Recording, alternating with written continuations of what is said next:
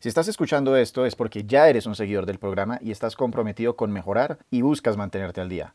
O alguien te lo recomendó, así que bienvenido a Pasemos el Rato. Si te han gustado los capítulos anteriores, recuerda dejar una reseña de 5 estrellas en Apple Music y escribir una, bueno, o todas las razones que se te ocurran de por qué te gusta el podcast.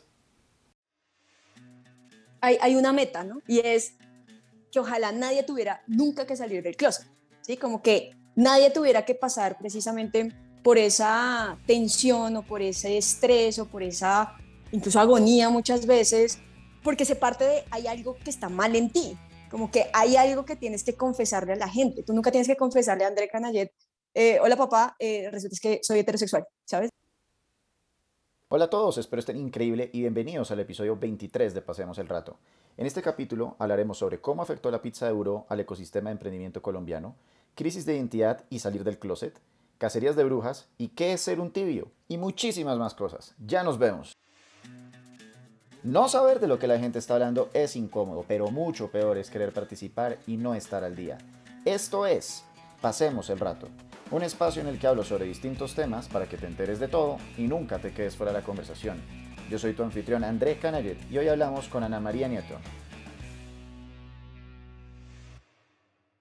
Bueno, y con eso le damos la bienvenida a Ana María Nieto de Cupa. Anita, ¿qué más? ¿Cómo va todo? Bienvenida a Pasemos el Rato. Qué chévere que estés acá con nosotros.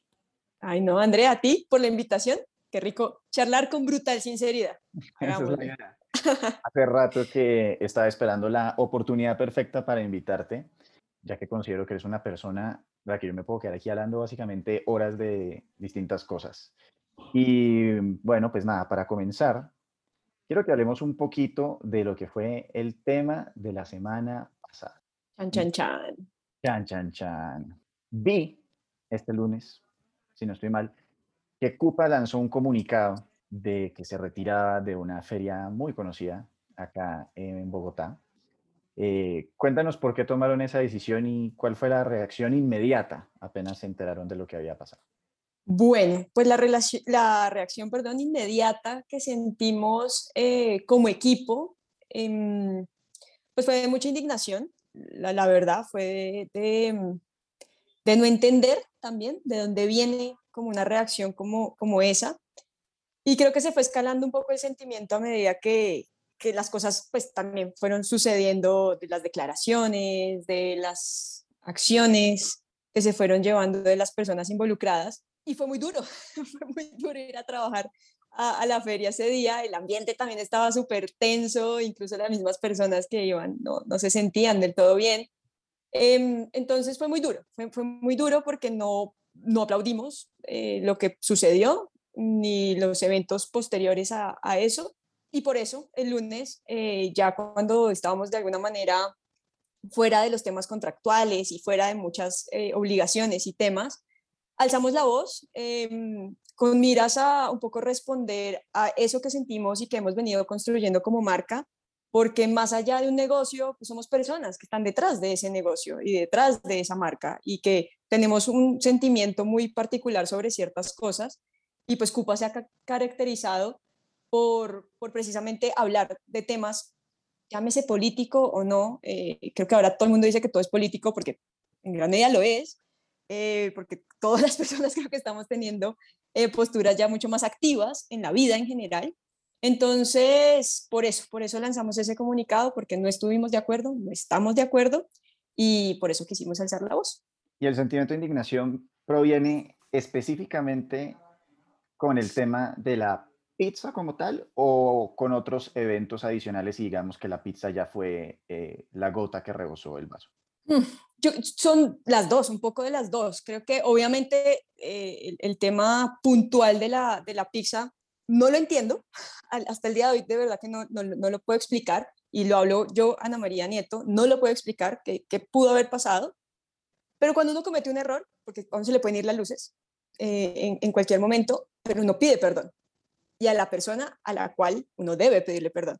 Y creo que eso no sucedió, o al menos de lo que yo tengo noción y estoy enterada. Entonces, eso fue lo que a mí personalmente, Ana María Nieto, me frustró más, porque fue, uno hay veces, con o sin intención, es caca en la vida.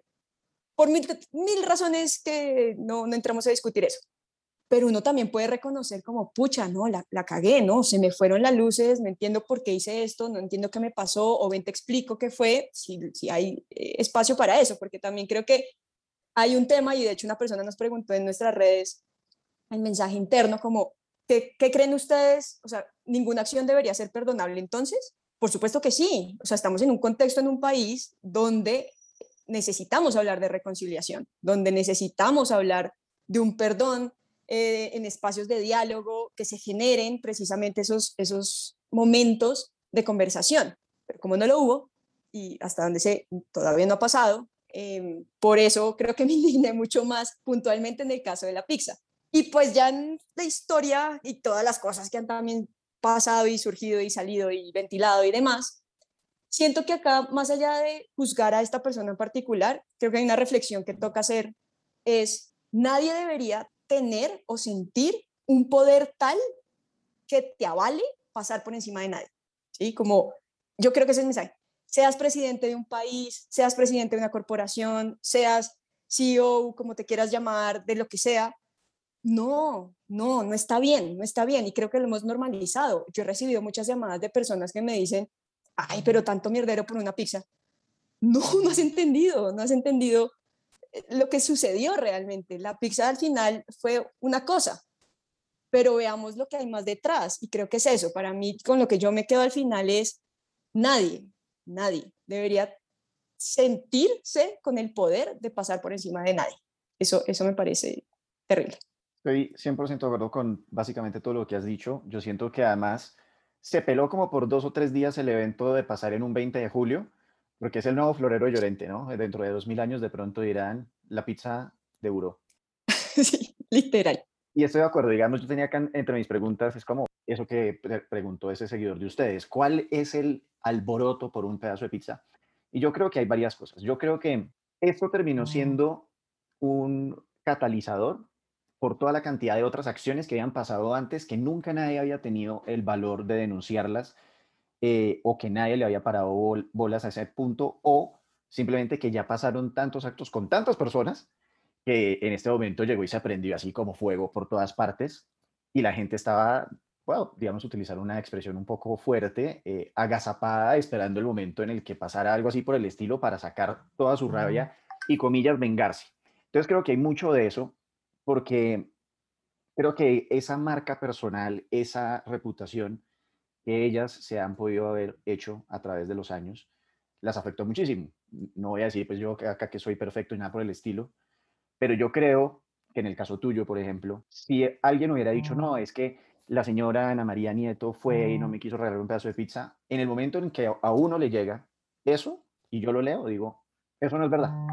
No, yo no lo concibo que sea posible como a otras personas les ha pasado, por ejemplo, la, anécdota que contaron en Instagram, esto lo pueden buscar ustedes en su tiempo libre, de que los obligaron a vender eh, comida con extintor, con polvo de extintor encima, eh, regaños y cosas así por el estilo, bastante déspotas de otra manera, pues lo complica muchísimo y creo que eso afectó. Ahora, hablando desde el punto de vista de, entonces ningún acto debería perdonarse nunca, yo no estoy de acuerdo con eso, deberían perdonarse, el tema es, hay que encontrar cuál es la consecuencia en su justa proporción a lo que sucedió y yo, digamos, estoy de acuerdo en que tanto María Alejandra, que la conozco personalmente y me parece también muy querida en, ámbitos sociales y todo el rollo, y entiendo que además ella está en una situación personal que puede haber sido complicada. Eh, o sea, ella empezó hace unos siete años algo así por decirlo con esta feria, y creo que ella era una persona muy joven, y yo, por ejemplo, que he trabajado en eventos o en rodajes de cine, cuando uno llega y uno es un pelado, todos los del grip y los luminotécnicos a uno no le hacen caso. De pronto, ella pudo haber tomado una posición de que tenía que ponerse súper brava para que le hicieran caso, y eso lo ato, y luego eso se volvió, pues, digamos, una costumbre, y eso lo ato con lo que tú estabas diciendo del presidente o del ejecutivo. Es que siento que acá en Colombia y en Latinoamérica tenemos una cultura de tengo que ponerme súper bravo y gritar y ser déspota para que me hagan caso. A nosotros nos traen un pedazo de carne fría en un restaurante. Oiga, ¿cómo así? Esta vaina está fría, los voy a mandar. Y uno no necesariamente tiene que llegar a ese tipo de lenguaje. Entonces creo que todo eso llega ahí. Y para terminar de atarlo, qué pena el soliloquio, la consecuencia en su justa proporción, yo creo que, digamos, en este caso, tiene que ser la que ustedes están tomando. Los emprendedores, eran unas personas que se estaban viendo, digamos, afectadas, unos terceros que se podían ver afectados en las ventas por la no asistencia de la gente a la feria, son los que después tenían que llegar y decirle a la feria y a sus directoras, nosotros no estamos de acuerdo con esto y, por ejemplo, de ahora en adelante o no volvemos a la feria o nos gustaría que cambiaran ciertas condiciones, que creo que esto también afectó. Entiendo, bueno, no entiendo, lo sé porque yo también he sido expositor ahí, que el contrato es muy leonino y tiene una cantidad de cosas como la exclusividad de que uno no puede estar en otras ferias a partir de seis meses y cosas así por el estilo. Y creo que ese puño de hierro es lo que también hace que la gente sienta que era como el momento de rebelarse, por alguna manera. Sí, creo que ahí lo que dices es, es muy loco porque también hoy de varias personas es, pero es que si, si cualquier persona, y más si es mujer, que aquí también creo que hay un componente, pues si no se pone pues como una fiera, entonces nadie la oye y nadie le hace caso. Por eso ya también tiene que ser así. De nuevo, reflexionemos con esas cosas que hemos normalizado, que quien dijo pues que para que a uno le, le hagan caso entre muchas comillas, tiene que ser un tirano o una histérica, si además es mujer, eh, un pocotón de cosas, de connotaciones, pero, o sea, ¿en qué época estamos? Como que siento que ya somos una generación y hemos también destapado muchas cosas y se están reinventando otras, porque seguimos avalando situaciones así e incluso forzando a personas a que se comporten de esa manera. Eh, no conozco a María Alejandra y no, no, digamos que no, eh, pues muy poco, como que no puedo entrar a juzgar a, a, su persona como tal, pero es eso, es porque si ella le está metiendo toda la gana a una feria desde la versión 1, lo que, usándote el ejemplo que, que tú estás dando, porque no la respeta, ¿sabes? Porque no, si ella te está diciendo A o B, pues de repente es A o B, o entonces lleguen a un diálogo, no sé, yo digamos que lo, lo, lo relaciones por como sucede en Cupa. En Cupa eh, las cosas no es como, porque es que yo lo digo y punto, ¿sí? Y, y, recuerdo una vez que se me salió y me sentí pésimo, pésimo. Yo decía, qué vergüenza. De mi mamá me ve y me, me ahorca. O sea, qué vergüenza, esto no soy, yo no soy esto. Pero en una tensión de un momento donde se necesitaba hacer algo, se me salió y después hablé con la armadora y le dije, perdón, perdón, perdón, perdón, yo no, se, se me fueron las luces. Entonces, yo por eso digo, yo no es que sea una santa, eh, y procuro que no se me salga ese ser que creo que igual todos tenemos, pero hay que aceptar los errores y hay que dejar de normalizar ciertas actitudes y ciertos comportamientos eh, más, de nuevo, repito, si es una mujer, entonces es, ¿le hago caso porque está buena o le hago caso porque está muy brava? ¿What? No, ¿cómo así? Eso no funciona de esa manera. Y, estoy repitiendo un poco lo que me han dicho y he conversado con ciertas personas, que no está bien.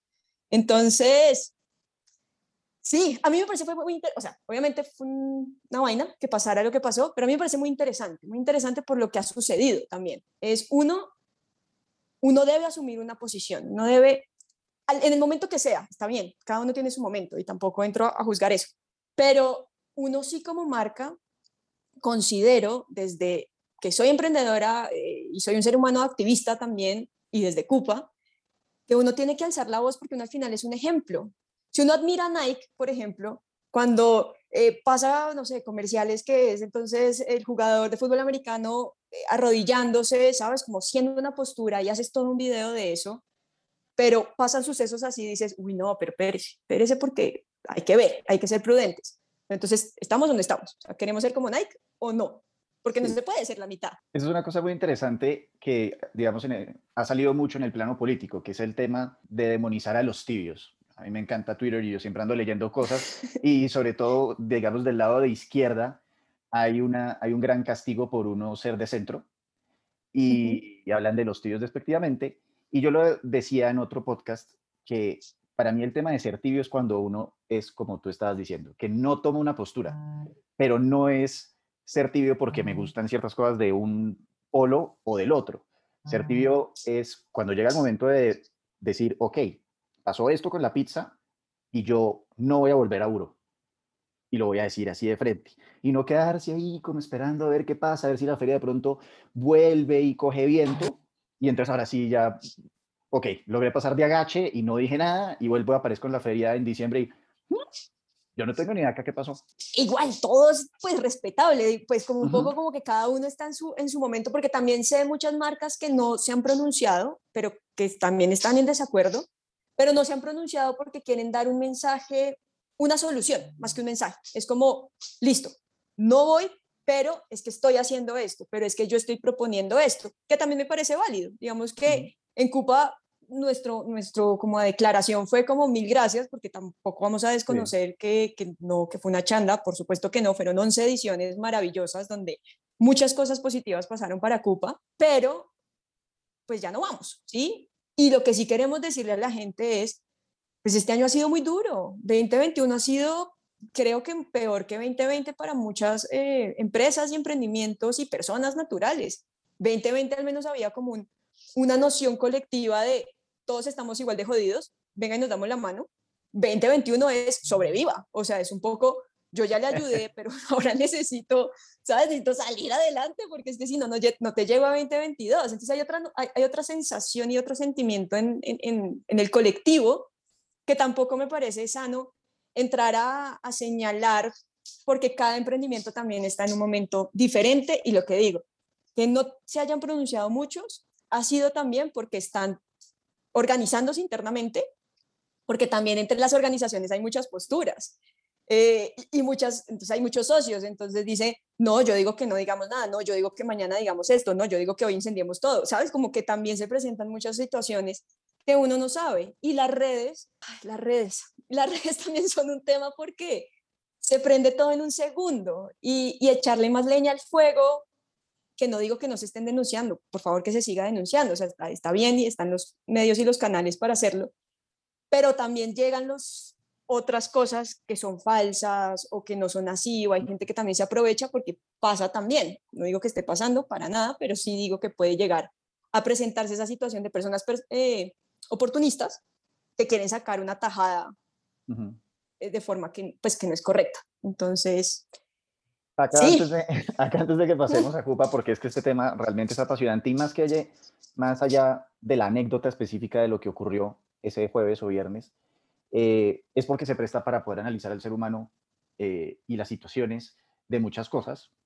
Quisiera tocar entonces ahora un poco el tema de, de la relación de los emprendimientos con la feria y las ferias. Y obviamente, como tú dijiste, no todo es malo y ese no es mi propósito acá. Quiero aprovechar y además rescatar nuevamente que la feria tiene una cantidad de cosas. Entonces, cuéntame, ¿cuándo fue la primera feria de la que ustedes fueron, digamos, como desde qué edición están ustedes? ¿Y qué sentías o qué sentían en Cupa en esa primera feria a la que asistieron desde, no sé, emoción antes de ir, nervios antes de ir y luego al ver los resultados?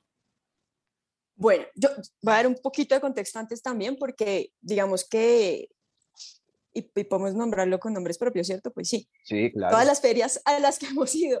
Acá nos ven la cara y podemos hacer lo que digamos. Está perfecto, está bien. Sí, además al perro también lo ven. Eh, y es, nosotros participamos, o sea, realmente Cupa arrancó, o Paco en su momento arrancó gracias a una feria, porque en el 2013, que arranca Cupa, el único espacio que había realmente, Instagram, creo que ni siquiera, creo que ni siquiera existía Instagram, o si, o si existía era como cualquier cosa, como que no tenía la fuerza que tiene hoy.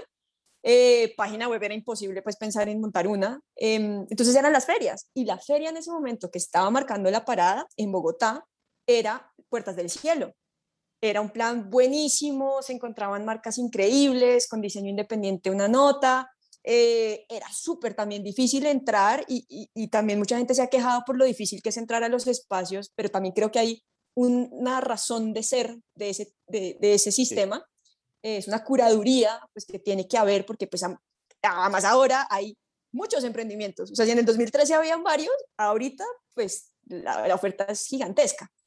Entonces, aplicamos, tomamos unas fotos divinas con los prototipos que teníamos y nos aceptaron. Y fue como, ¡ah! ¿qué es esta maravilla? Nos aceptaron, hagámoslo. Entonces, Puertas del Cielo nos abrió literal las puertas del, mundo y de poder exponer nuestro emprendimiento y nuestros productos un domingo, un solo domingo, además no eran seis días, no eran cuatro días, era un solo día.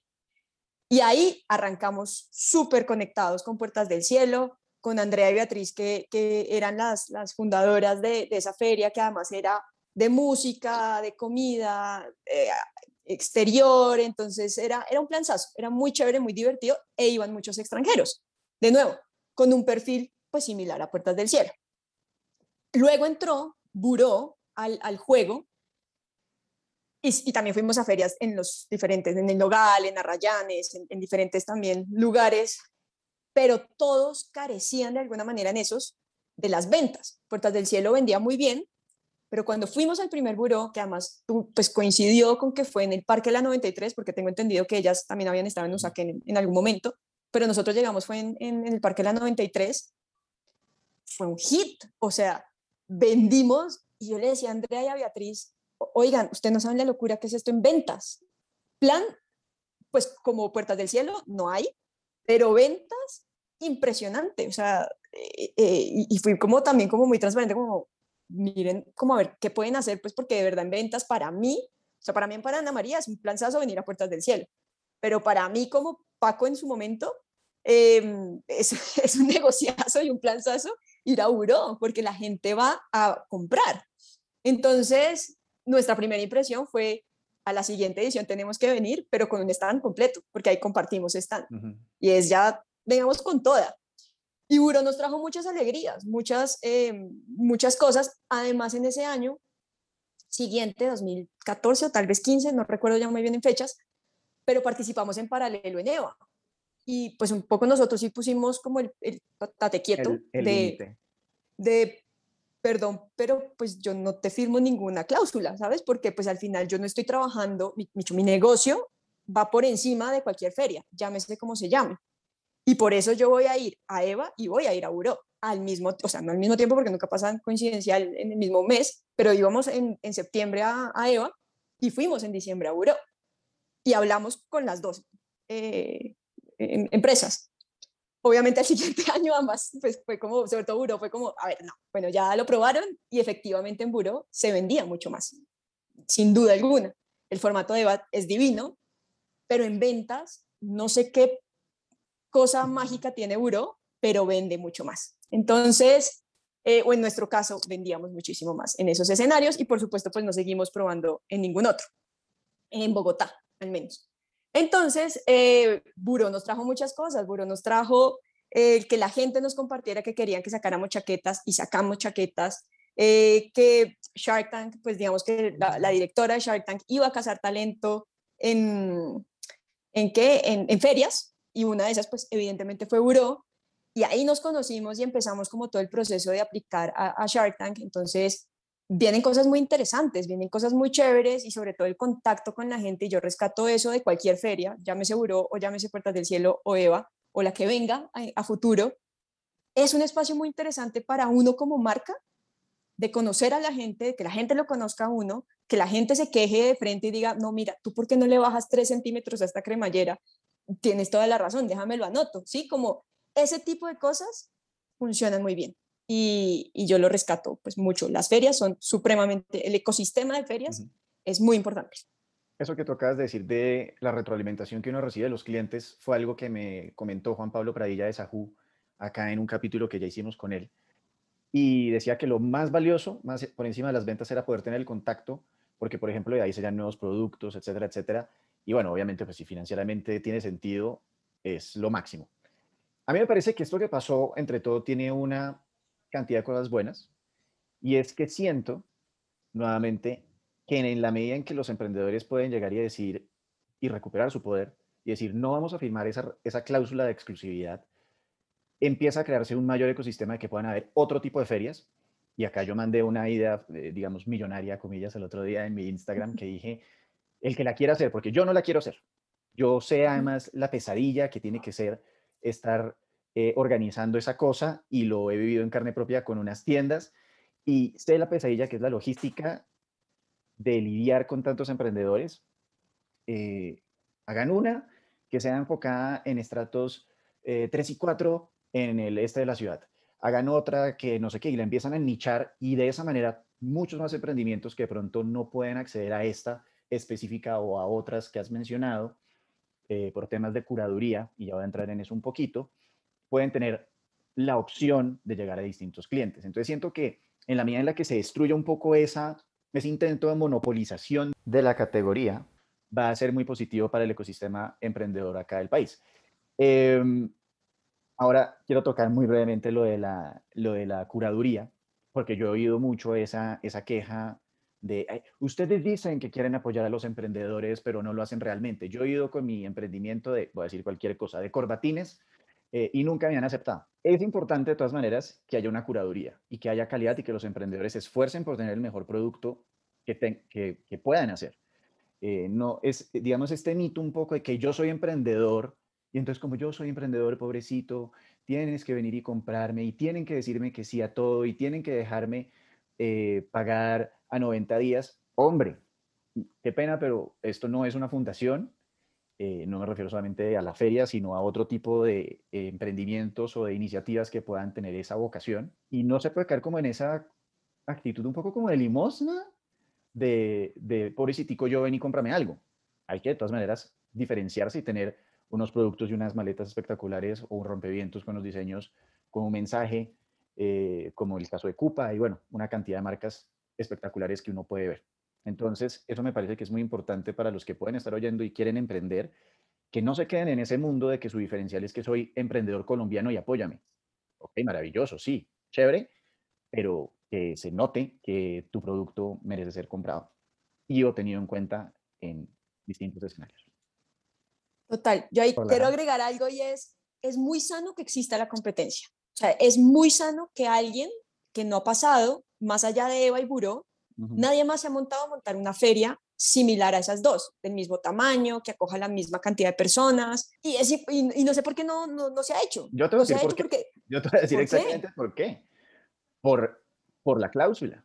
Es así de sencillo. Ok. Digamos, porque nuevamente, piensa en la feria, en esta feria hipotética que uno quiere montar, ¿verdad? Eh, ¿Tu producto cuál es? Los emprendedores que tengas, el talento que tú puedas atraer. Y cuando tú vas a buscar anclas, como lo hace un centro comercial, que necesita tener a Sara eh, y a Forever 21 o cualquier cosa así por el estilo, para que la gente vaya con tráfico y de ahí, ah, pasé por aquí enfrente y conocí Cupa, ¿verdad? Uno también necesita unas anclas, porque si uno tiene una cantidad de desconocidos, pues poco chance de, de retorno de inversión puede llegar a haber, o pues por lo menos se incrementa el riesgo. Entonces, cuando uno llega y dice, bueno, voy a hacer esta feria, y a ti nadie te quiere firmar porque dicen, no, es que yo quiero estar en esa y yo no puedo firmar nada porque si no, no me dejan entrar nunca, tú no tienes un producto que poner.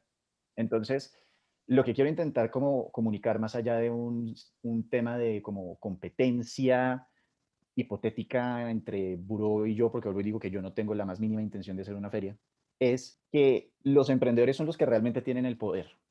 En la medida en la que todos dicen, yo no quiero firmar este tipo de cláusulas, se van a abrir muchas más puertas para que puedan hacerlo. Pero en el momento en el que se, ¿cómo decirlo? Como que se dejan, se la dejan montar y sucumben a ese poder perceptual que hay, eh, se empiezan a cerrar las puertas en distintos sitios. Y ese es un poco como el mensaje. Tienes, sí, tienes, tienes un muy buen punto. Sí, creo que uno como emprendedor hay veces no entiende su rol también en toda la cadena de, valor de las ferias y de los negocios en general. y ahí también quería hablar de algo y es que también ha sido una conversación que se ha abierto eh, a raíz de, todo esto y es, ¿qué es ser emprendedor? ¿Qué, o sea, ¿en qué momento, sabes, como en qué momento eh, te pones el, el, título de emprendedor y en qué momento lo sueltas?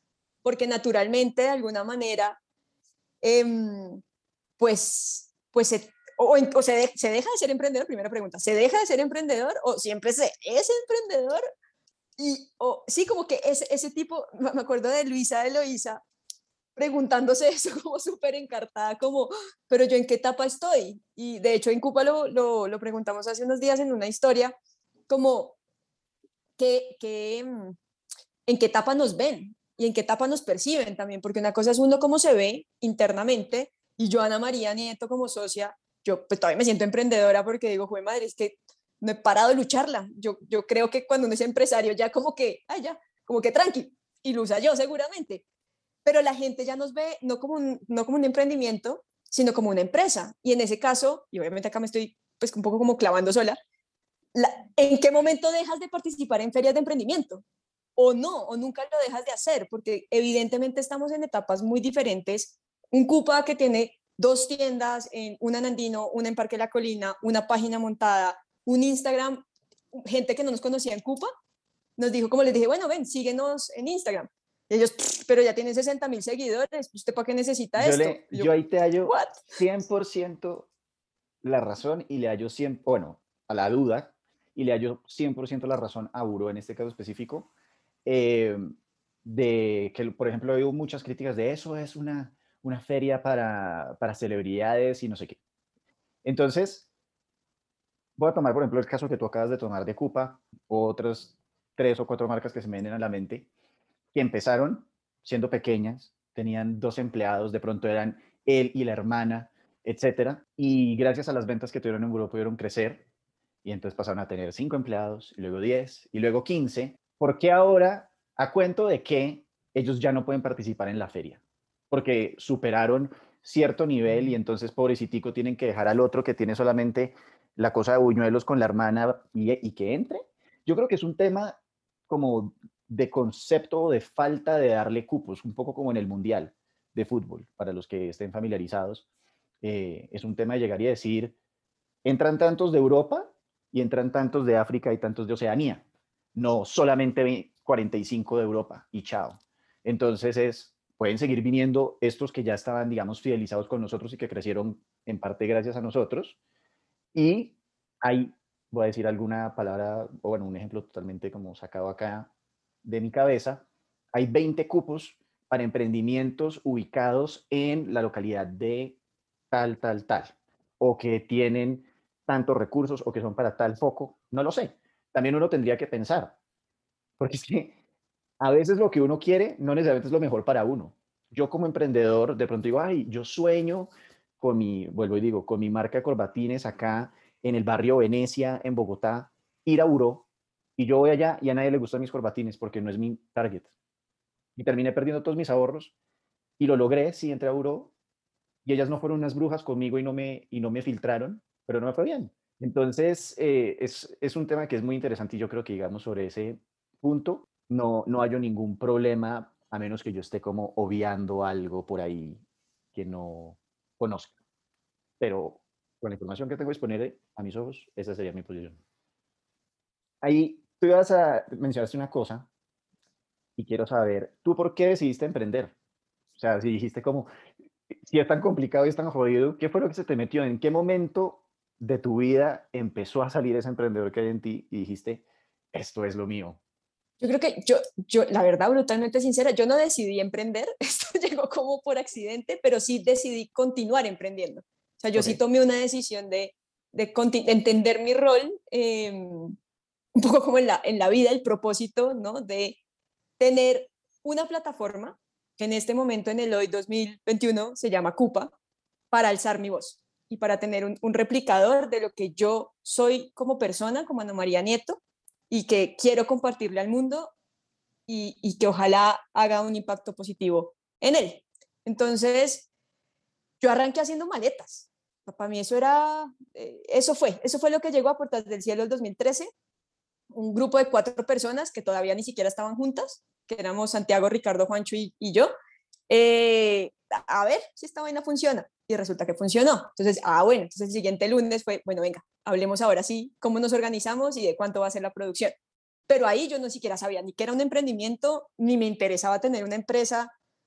No, no lo veía ni siquiera cercano. Cuando Juancho y Raya nos preguntaron, venga, ¿y cuándo se va a montar una tienda? Uy, ¿cómo así una tienda? No, eso lo veía lejano y como dificilísimo además.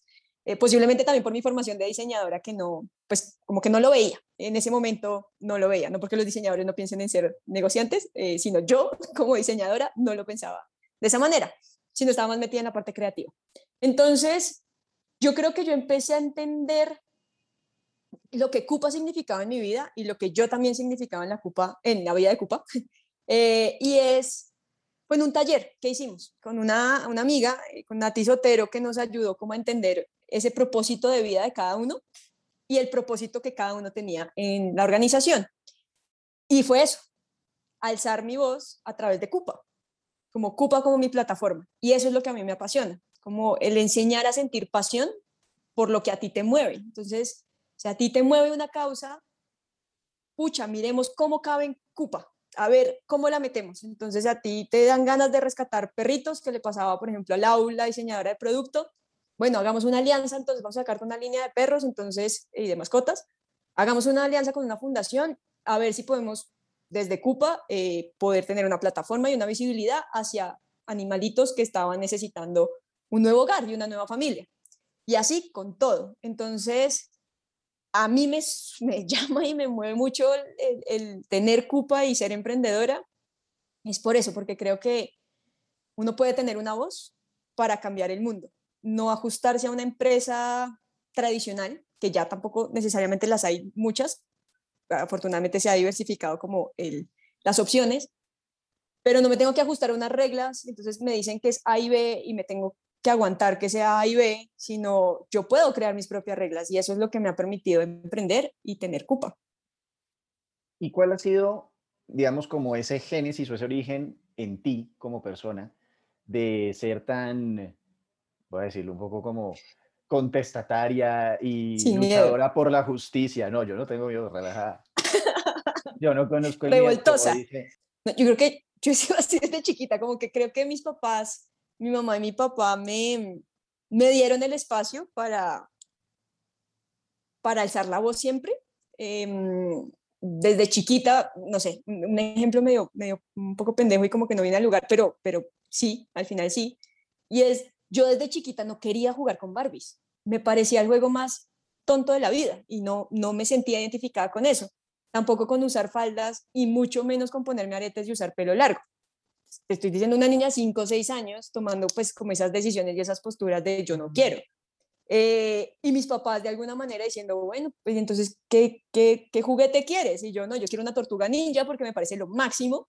Eh, yo quiero unos jeans y quiero montarme un árbol y quiero jugar fútbol y, y, como que tener otras actividades que en su momento eran de niño y, y las otras eran de niña. Y pues yo era una niña, entonces que mis papás me hayan permitido también Em, tener mi propia voz y decir yo quiero esto y yo no quiero esto, eso me, me, empoderó, creería yo, alzar la voz en cualquier situación. Y luego además me cambian de colegio y en este otro colegio que es Alcaparros, que amo con todo mi corazón, me deja además eh, ser lideresa y decir, listo, voy a estar en fútbol, en básquet, en voleibol y en atletismo. Y entonces son los niños los que nos van a hacer barra porque pues ellos no llegan a la final y nosotras sí, a fútbol cambia. Entonces yo creo que he tenido la fortuna también que en toda mi vida, eh, todas esas micro revoluciones que, he hecho sin, sin, sin, ser consciente de ellas, sino simplemente pues alzando la voz de lo que no, no estoy de acuerdo, pues me han empoderado cada día más hasta mis 30 y casi 3 años, que, que con miedo, a pesar del miedo, pues alzo la voz y digo lo que siento. Em, entonces creo que ha sido eso. Yo creo que los culpables son mis papás realmente. Hay que echarle la culpa a ellos. y digamos, veo que desde bastante temprano en tu, en tu historia, como que ya demostrabas que te interesaban unas cosas para, digamos, como las cuales el mundo no estaba, no te quería encasillar, pues, o más bien, por el contrario, el mundo te quería encasillar de alguna manera y tú actúas de una manera diferente. Pero más o menos en qué edad o en qué momento te empiezas tú a dar cuenta que ¿tú empiezas a tener una confusión de identidad sexual o algo así por el estilo? ¿O literalmente tú simplemente llegaste y dijiste, no, yo tengo clarísimo que a mí me gustan como las cosas de niños y soy lesbiana y chao? Yo creo que ahí, ahí es súper importante la pregunta que me haces porque hay además una, una división importante que, que explicar y es, uno, se nos ha enseñado que hay gustos que son de niñas y de niños. Punto como hay colores que son de niñas y de niños, punto. Entonces, ¿quién rompe la regla? Ah, es que ese niño es marica. Es porque le gusta el rosado. Ah, es porque le gusta el ballet. O, ah, esa niña es marimacha, ¿no? Porque, ah, mire, le gusta el azulito y le gusta el fútbol y tiene el pelito cortico. No, momento. O sea, ahí hay un primer, una primera pausa que toca hacer y es, las actividades son de todo el mundo, los colores son sin género eh, y el pelo cada uno se lo pone como le conviene y como le funciona, ¿sí? Entonces, una cosa son esos gustos que nada tienen que ver con la, con la identidad sexual y la identidad de género que uno tiene. Entonces, yo me identifico como una mujer, me encanta vivir mi vida como ella, mi pronombre es ella y yo soy ella, pero eh, definitivamente, cuando era chiquita, yo me llevaba súper bien con hombres y con mujeres. O sea, tenía la misma como facilidad, no sé, no era como esas niñas que, y los niños y no juegues con niños, sino yo era como, que hubo, venga y juguemos y que hubo, venga y juguemos también. Con, con los dos géneros muy bien.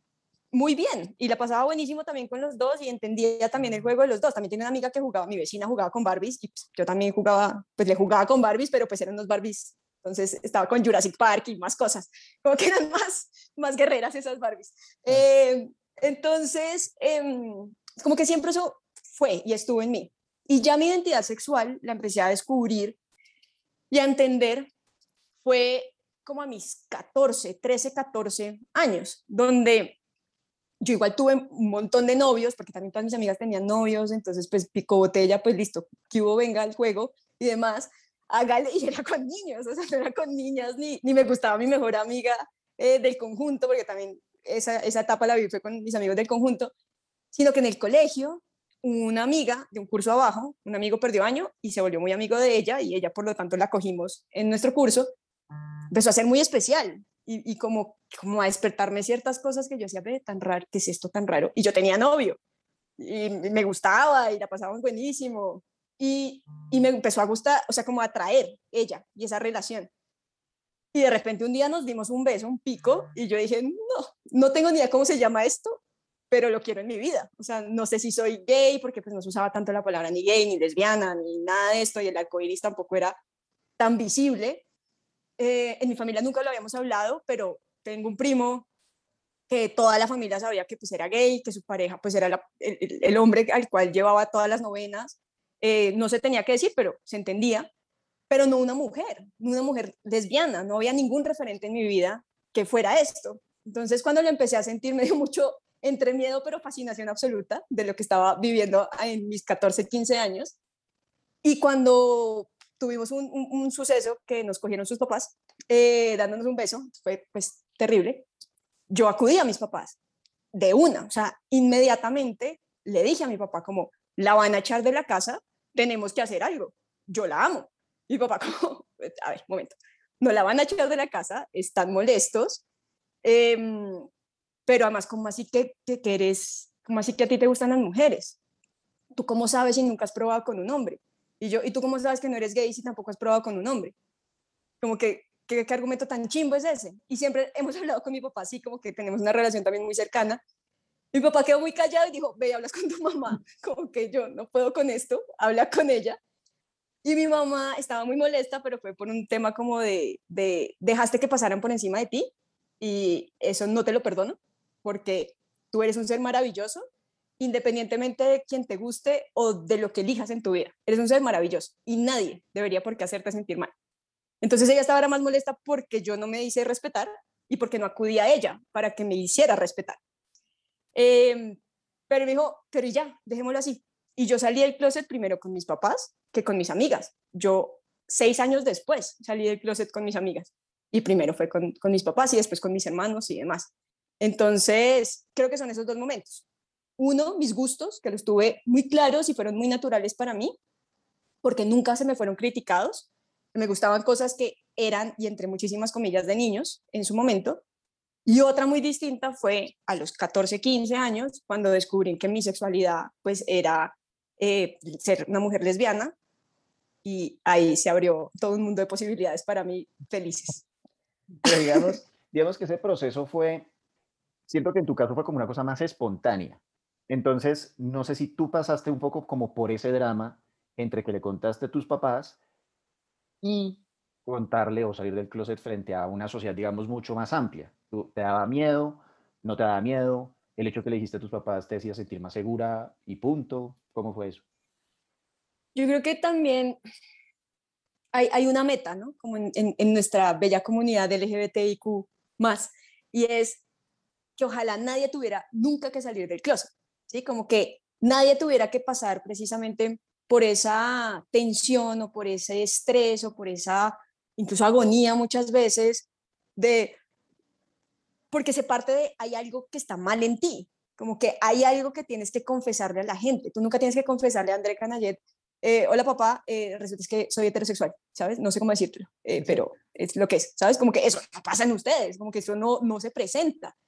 De la misma manera, deberíamos todos empezar a construir una sociedad, ojalá, en la que nosotros como personas de la comunidad LGBTIQ no tengamos tampoco que pasar por ese momento. Entonces, yo creo, en mi caso, digamos que el drama vino más es por em, mis suegros en ese momento, porque no estaban de acuerdo, porque no pensaban como mis papás. Eh, mi mamá también tuvo un pilín ahí como de, de, no de crisis, pero sí de quererme proteger. Era más eso, era un, pucha, yo no quiero que sufras. Entonces, y yo sé que el mundo es caca. Entonces, no, no, te quiero en ese entorno, no te quiero en ese, en ese lugar y en ese espacio. Em, pero era más de una preocupación no por mi identidad, sino por el mundo. Em, pero yo no tuve drama realmente. Y creo que no tuve drama fue precisamente porque mis papás nunca me juzgaron por quien yo era. Porque también desde muy chiquita, a los 5 o 6 años, me sugirieron que me cambiara de sistema educativo, de un colegio, porque no encajaba, porque no era una niña normal, porque no era una niña precisamente que se ajustaba a esos gustos tradicionales de niña. Y entonces me estaban tildando que era una niña lesbiana. Y mis papás entonces llevaron al psicólogo de la familia, porque teníamos en su momento un psicólogo de la familia, eh, al colegio a que me revisara como, venga, qué es lo que le está pasando. Y el psicólogo dijo, vea, a su hija la están acusando de ser lesbiana, pero es muy pronto para saberlo. Y si lo fuera, ¿sería un problema para ustedes? Y mis papás fueron, no, solo queremos que sea feliz. Y ojalá muchos papás respondieran eso. Yo amo a mis papás profundamente, porque de verdad creo que no tengo traumas o tantos traumas. Es por ellos, porque me apoyaron desde el día que ni siquiera yo sabía que me estaban apoyando, pero ellos ya se estaban mentalizando. Eh, entonces yo he tenido, ha sido conversaciones interesantes con temas de mi sexualidad, como una vez ya después de mucho tiempo decirle a mi papá que era gay, un día en un avión estábamos y me dijo, ven, pero tú crees que el tiempo que vivimos los dos solos, que vivimos seis meses solos, eh, sin, mi mamá, sin mis hermanos, em, ¿tú crees que afectó y que por eso te gustan las mujeres? Como que no tuviste a tu mamá, ¿sabes? Como cuando te llegó la regla y lo viviste conmigo y entonces yo afecté y yo, no, pa, cero, yo soy gay desde que tengo uso de razón, ya que entiendo qué que era y qué implicaba y todo lo demás. Cero que es ni tu culpa ni tu responsabilidad y amo además serlo. No, no, no, me siento avergonzada tampoco de serlo. Entonces, creo que es eso. Yo no tuve drama, pero sí conozco muchos amigos y amigas eh, que, lo, que tuvieron ese drama, mucho más las personas que además son trans y entonces se tienen que someter también a todo un tratamiento que no, sus papás no los apoyan, económicamente no se puede. Eh, eso me parece también que ya viene siendo un tema mucho más complejo que todavía nos falta educarnos mucho más para entenderlo y juzgarlo menos. Acabo de utilizar una expresión muy colombiana y es, ahí tú la sacaste barata, un poco. Pero, pero muy. Baratísima. Y, que en el colegio no me juzgaron tampoco, porque en el colegio nos apoyaron a mi primera novia y a mí, y no fue como, porque también obviamente se entera, todos los colegios siempre se enteran, eh, y no nos separaron y nos permitían tener espacios cuando yo me quedaba a entrenar, a ella también se podía quedar y poder compartir el espacio de búsqueda, nada, bueno, era un poquito porque era en la calera, entonces era medio lejos, pero, pero era un espacio que al menos podíamos seguir compartiendo porque ya en nuestras casas ya no nos podíamos hablar. Entonces, el colegio también, por eso también lo quiero tanto y lo aplaudo, porque nos permitió y no nos juzgó, eh, tampoco nos enfrentó como, bueno, ¿cómo así que ustedes dos tienen una relación? Porque uno tiene 14, uno no quiere tener esas conversaciones a los 14. Nos dio espacio, creo que es eso, nos dio el espacio para hacer. Digamos, juguemos aquí a el, el mundo al revés. Asumamos por un segundo que tus papás no hubiesen sido más bien de esa eh, índole un poco más conservadora y eh, como de inquisición de se le acusa a su hija de ser lesbiana y yo allí miré como la regla. ¿Qué les habrías dicho tú con lo que sabes ahora? voy a hacer una confesión. Yo respeto mucho a mis papás. Si ellos hubieran sido así, yo no sé si hubiera tenido la valentía para, para decirles. Eh, porque para mí mis papás tienen un peso en mi vida infinito. O sea, no, no podría ni siquiera medirlo. Em, yo soy el reflejo de los dos, además. Tengo mucho de mi papá y tengo mucho de mi mamá. Mucho de mi hermana y mucho de mi hermano también, porque además tengo uno de cada uno. Em, y mayores, todos. Em, Uy, no sé, pues es que no, no, uy, no, qué difícil pregunta, porque no... ¿Qué les hubiera dicho?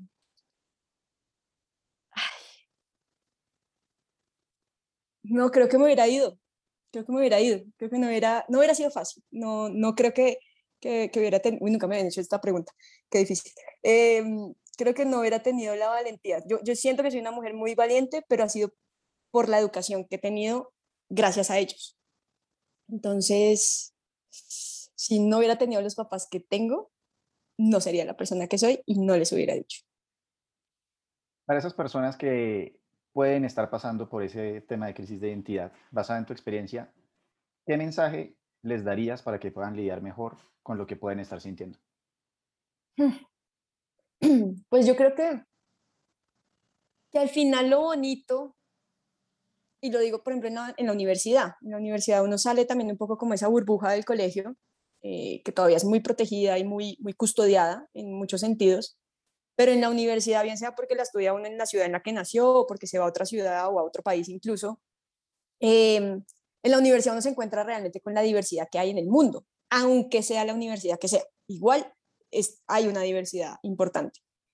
Eh, y ahí yo creo que es, ahí es donde uno se tiene que dar el chance de liberarse y de, y de como construir la identidad que uno quiere, porque pues ya está suelto, por así decirlo, ya, ya no hay nadie, como que no tienes que estar cargando con todas esas cosas que te impiden ser quien realmente tú quieres ser. Yo creo que se den la oportunidad, porque además hoy, más que hace, yo salí del closet hace como 20 años, más o menos, eh, sí, hace, sí, como 18 años salí del closet, las cosas han cambiado un montón también. Sé que también ahí siguen, siguen, siguen pensando eh, personas muy como cuadriculadas y, no dan espacio para que este bello arcoíris entre en sus vidas, pero eh, si hay muchas que ya son como fresco, hágale, yo lo apoyo, venga, busque trabajo en este lugar, eh, Pride, por ejemplo, junio, si bien obviamente se ha medio manoseado un poco como el tema de Pride en junio con todas las empresas, pero igual es muy importante porque se visibiliza eh, toda nuestra comunidad. Entonces también creo que la conversación ha sido muchísimo más abierta y, un poco la invitación sería, pasen a Cupa. O sea, Cupa es un espacio seguro donde cualquier persona puede ser quien quiere ser, siempre y cuando obviamente sea buen ser humano y tenga buenas intenciones, pero la diversidad la abrazamos, la respetamos y la gritamos eh, a los mil vientos. Bueno, antes que nada, muchas gracias por compartir todas estas experiencias que estoy seguro pues no se las cuentas a todo el mundo. No las vi venir, no las vi venir para nada. Es mi trabajo. muy bien, está bien. Cuéntame algo de lo que te arrepientas como en la vida, en mi sexualidad, en el emprendimiento. La pregunta es abierta. Si te arrepientes de haberte robado un dulce en Pomona en quinto grado, o sea, puede ser, pero ojalá sea algo un poquito más sustancioso que eso. Tengo un tema con el tema del arrepentimiento y es, o sea, la primera cosa que se me vino a la cabeza, ya que estamos como en el, en el tema, yo hice un intercambio en, en Brasil, en la universidad, y me dio mucho miedo decir que era gay, uy, mucho, porque yo no había dicho que era gay a nadie, solamente a mis, a mis papás, a mi mamá y a mi papá, nadie más sabía. Eh, y a mi novia en ese momento, que era mi primera novia. Y enfrentarme a este nuevo mundo, que es un poco, va a ser un poco contradictoria con el mensaje que acabo de decir, pero estoy siendo brutalmente sincera como es lo que es. Y es enfrentarme a este nuevo mundo me sentía muy chiquita, muy chiquita. Yo decía como, no, yo, yo no estoy, no sé ni cómo caerle a alguien, no me y en Brasil pues eran súper tranqui con el tema, además estaban en el equipo de fútbol y era, pues, había muchas también súper gays y, otras súper aliadas y entonces no había como un tema de, de juzgar, pero me, me, me cohibió un poco el miedo de decir, ah, y si me presentan a alguien, yo voy a ser una pendeja, o sea, yo voy a ser el oso. Y, y ¿qué voy a decir? Además tengo novia, y si me gusta, ay, no puedo poner los cachos, como que un montón de conversaciones internas que me, ¿no? Que me, me, no, no pude, no pude, me bloqueé un montón y nunca dije que era gay. A mis como personas brasileñas que conocí y demás, jamás lo dije. En cambio, sí, a mi grupo colombiano con el que eh, viví casi toda la experiencia de ese intercambio, que los amo profundamente, sí les dije, les conté, les conté como, no, ya me tengo que liberar de esto. Y ellos como, Anita, no pasa nada. Una de ellas me decía, uy, yo tenía mucho miedo porque pues las mujeres lesbianas como que no sé, nunca he conocido a ninguna, pero fue una experiencia muy bonita con ellos y me arriesgué a tomar como, como esa decisión. Yo te diría que me arrepiento de pronto por no haberlo dicho, pero a la vez digo, de pronto ese era el proceso que tenía que tomar, de pronto ese era ese sentimiento que tenía que sentir, como ese miedo que jamás había sentido, porque en mi familia nunca, como lo he dicho, mm, se me presentó yo mismo. Nunca te coartaron. Nunca, fui yo. O sea, mi, mi, mi, mi mayor eh, límite fui yo. Exacto. Y, y, y ahora soy muy consciente de eso y creo que eso tenía que pasar para que yo dejara de covivirme y ahí obviamente ya empecé a decirle a todo el mundo pues soy gay, soy gay, soy gay y amo ser gay y que hubo pues entonces, em, por eso creo que no me arrepiento y creo que en ese sentido, si pensara en cualquier otra cosa, no me arrepiento de nada de lo que he hecho, ni tampoco de lo que no he hecho, porque de alguna manera pues me ha traído hasta donde estoy aquí y, y estoy feliz, soy una persona feliz. ¿Qué es para ti ser exitosa? ¿Qué es ser para mí una persona exitosa? Para mí, Ana María Nieto, ser una persona exitosa es hacer un cambio positivo en el mundo. Es dejar una huella. Ay, que arregle esto. Esto, hay tantos estos que usted elija el que quiera y tenga un impacto. ¿Cuál ha sido un momento que te ha hecho muy feliz? Uy, he tenido muchos. Em, no, pues como estamos hablando como el pasado, como que se me ocurre uno que fue una final de fútbol, que fue demasiado buena, eh, donde yo siempre antes de arrancar los partidos me, anotaba en la mano como cuántos goles iba a meter, porque yo era delantera, cuántos goles iba a meter. Y en esa puse cuatro, y era una final, no es tan probable. Y metí los cuatro. Y no solo metí los cuatro, sino metí uno que me salvó matemáticas, porque yo era muy mala en, el colegio. Y metí un gol que fue como tres sombreritos seguidos, eh, y el último fue la arquera. Y mi profesor de matemáticas estaba matado con ese gol. Y en el anuario cuando fuimos a, firmar, porque la final fue muy enseguida, como que ya se acababa el, el bimestre, el semestre, bueno, no sé, el año escolar, y me le dije como, hey, Luis Jorge, ven, por favor, fírmame el libro, el anuario, me dijo como, ni el gol más bonito lo hizo Pelé, y yo, amigo, con calma, con calma, vamos midiéndonos, eh, me cerró el anuario y me dijo, por eso pasó matemáticas, y yo, ¿es en serio? Y me dijo, se rajó mal, pero ese gol me cambió la vida. Y yo, entonces estuve muy feliz. Y creo que es de los recuerdos más bonitos, porque también para mí la época de colegio fue muy bonita. Em, y ese creo que es mi momento más, más feliz. Si pudieras ser alguien de la selección Colombia de todos los tiempos, ¿quién serías?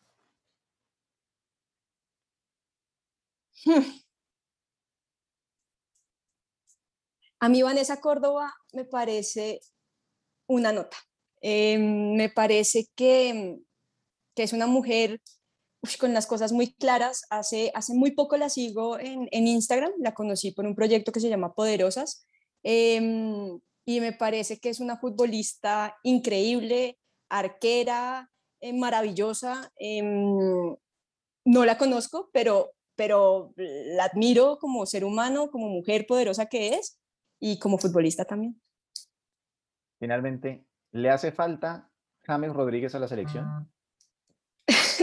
Voy un poco a responder como que nadie, nunca, en ningún contexto, debería ser indispensable. Sí, importante, pero no indispensable.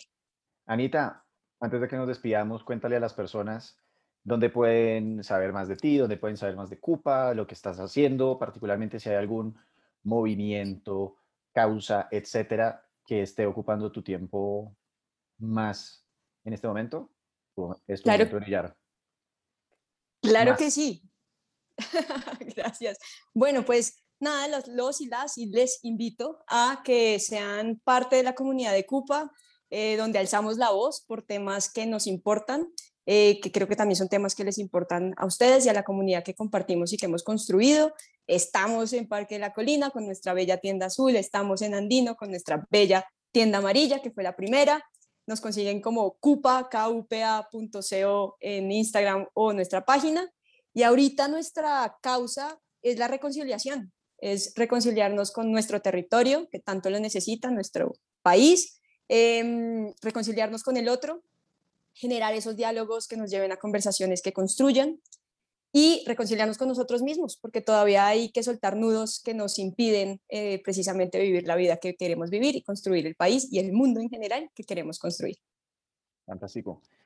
Como dije al comienzo del capítulo, yo me puedo quedar hablando contigo cinco horas o algo así por el estilo, entonces ojalá se repita en otra oportunidad, se nos dé un papayazo para hablar de otros tantos temas interesantes.